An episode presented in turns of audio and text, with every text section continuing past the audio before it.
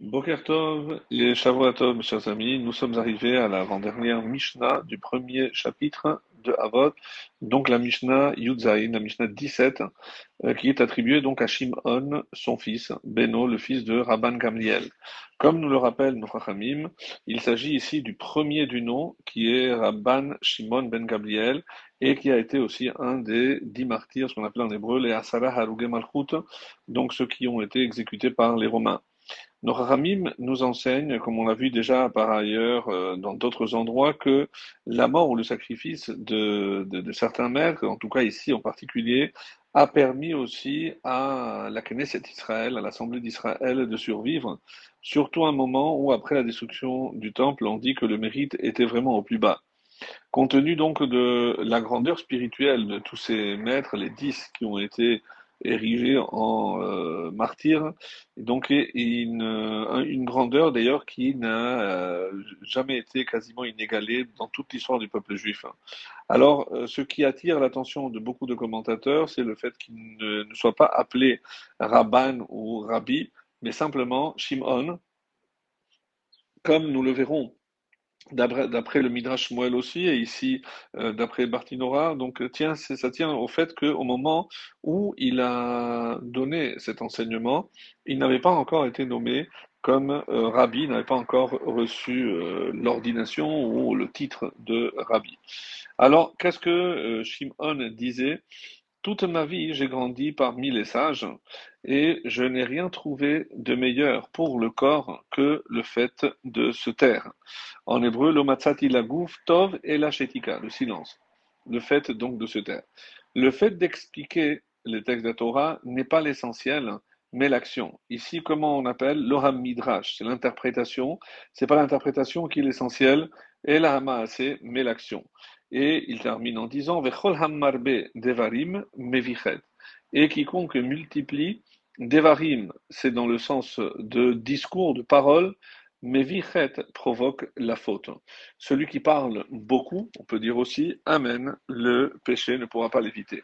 Alors, Rabbeinu euh, Obadiah de Bartinora, sur ce texte, nous dit Je n'ai rien trouvé de meilleur pour le corps que le fait de se taire, on parle ici celui qui entend quelque chose, par exemple, qui l'humilie, et qui malgré tout se tait. C'est-à-dire, il écoute son offense, mais il ne répond pas. C'est à ce moment-là qu'il est question de, pourquoi? Parce que, évidemment, lorsque on entend une offense, on va se, s'énerver, on va s'emporter, on va s'emporter, et c'est pas bon pour la tension artérielle ni pour tout le reste. Donc le fait d'expliquer les textes de la Torah, donc ce qu'on appelle nous le Midrash, n'est pas l'essentiel.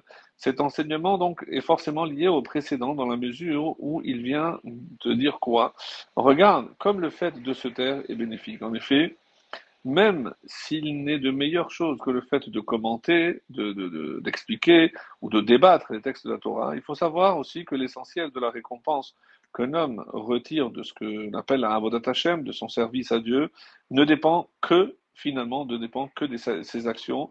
Et c'est euh, dans cette perspective que, donc, s'agissant de celui qui euh, étudierait la Torah, mais Shalom, imaginons qu'il n'accomplirait pas les lois, il est préférable pour lui qu'il se soit tu et n'ait pas étudié, car la punition sera d'autant plus grande puisque lui, il a appris et il n'a pas fait. Donc, il eût mieux valu pour lui de ne pas avoir étudié. Quiconque multiplie les discours provoque la faute. En effet, on trouve à ce sujet concernant Chava qu'elle a trop parlé, notamment lorsqu'elle a dit au serpent, Dieu n'a dit de ne pas manger et de ne pas toucher.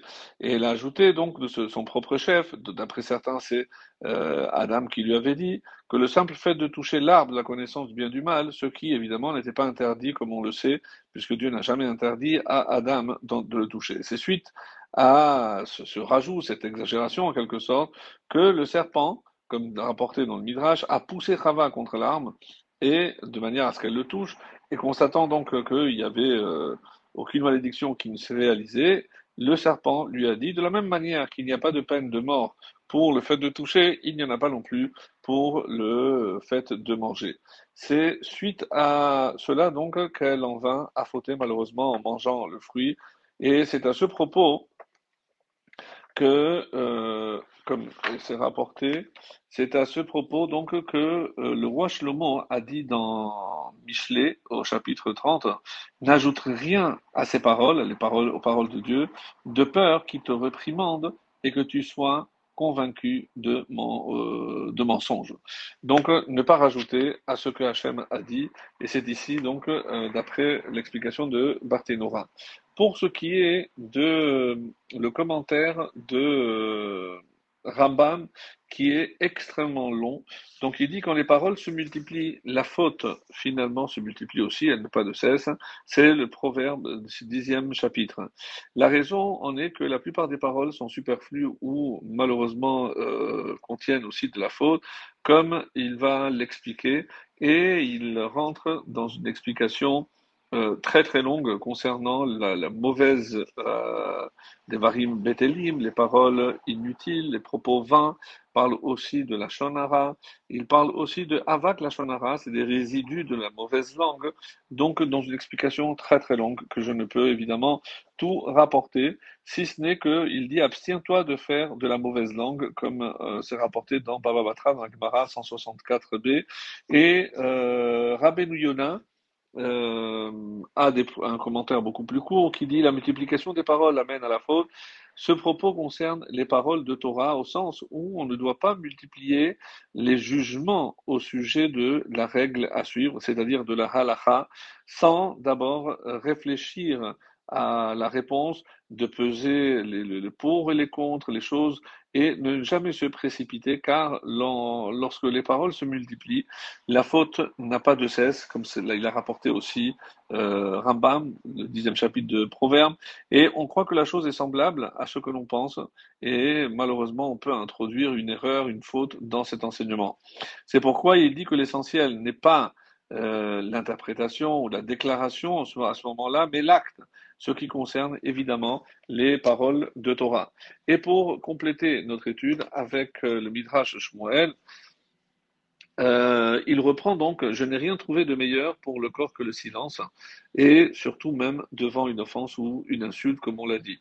En effet, d'après les sages, le verset qui est dans la paracha de Shoftim au chapitre 5 est Tes amis euh, rayonnement comme le soleil en sa pleine force. Euh, Qu'est-ce que ça veut dire? Ça s'applique à ceux qui ne répondent pas aux insultes. Selon un midrash bien connu, quand la lune est venue se plaindre devant Hachem en disant deux rois ne peuvent pas partager la même couronne, le soleil et eh bien à ce moment-là, il s'est retenu de répondre à ce qu'on peut considérer un affront, puisque lui euh, ne s'est jamais plaint, et c'est la lune qui a été, comme on le sait, rapetissée. Euh, de même, celui qui surmonte sa tendance naturelle à répondre à une insulte, à une offense, eh ben, il réduit la stature de celui qui l'a offensé comme la lune et le soleil.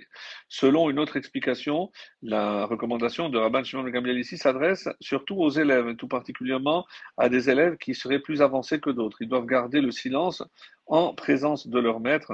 En revanche, ce dernier peut parler autant qu'il le juge nécessaire, on parle du maître, pour clarifier son enseignement et pour qu'il soit évidemment accessible à tous, même ceux qui ne comprennent pas euh, très rapidement. Sans oublier que celui qui parle beaucoup amène le péché, il risque d'embrouiller ses élèves avec de longues explications. Cette interprétation de la Mishnah euh, suscite certainement plusieurs questions. Comment Rabban Shimon ben Gamliel peut-il déclarer aux élèves je n'ai rien trouvé de mieux pour le corps que le silence, alors que on voit dans d'autres passages talmudiques où on souligne on met en relief l'importance de la discussion dans l'étude de la Torah. Donc c'est certainement pas le silence qui est mis en avant.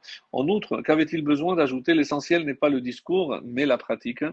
Alors la réponse, d'après le Midrash Moël, est, que Rabban Shimon ben Gamliel a fait cette déclaration après avoir été nommé Nassi euh, du Sanhedrin, et il nous apprend d'abord à respecter les sages, bien que lui-même comme on l'a dit, soit parvenu au plus haut degré de la hiérarchie rabbinique, donc Nassi, c'était euh, évidemment tous les autres euh, Chachamim étaient sous ses ordres, ah ben, il se présente ici comme un humble disciple et il déclare Je n'ai rien trouvé de meilleur pour le corps, pour la satisfaction des besoins physiques, que le silence. Par contre, il reconnaît que la parole est indispensable dans l'étude, évidemment avec l'échange.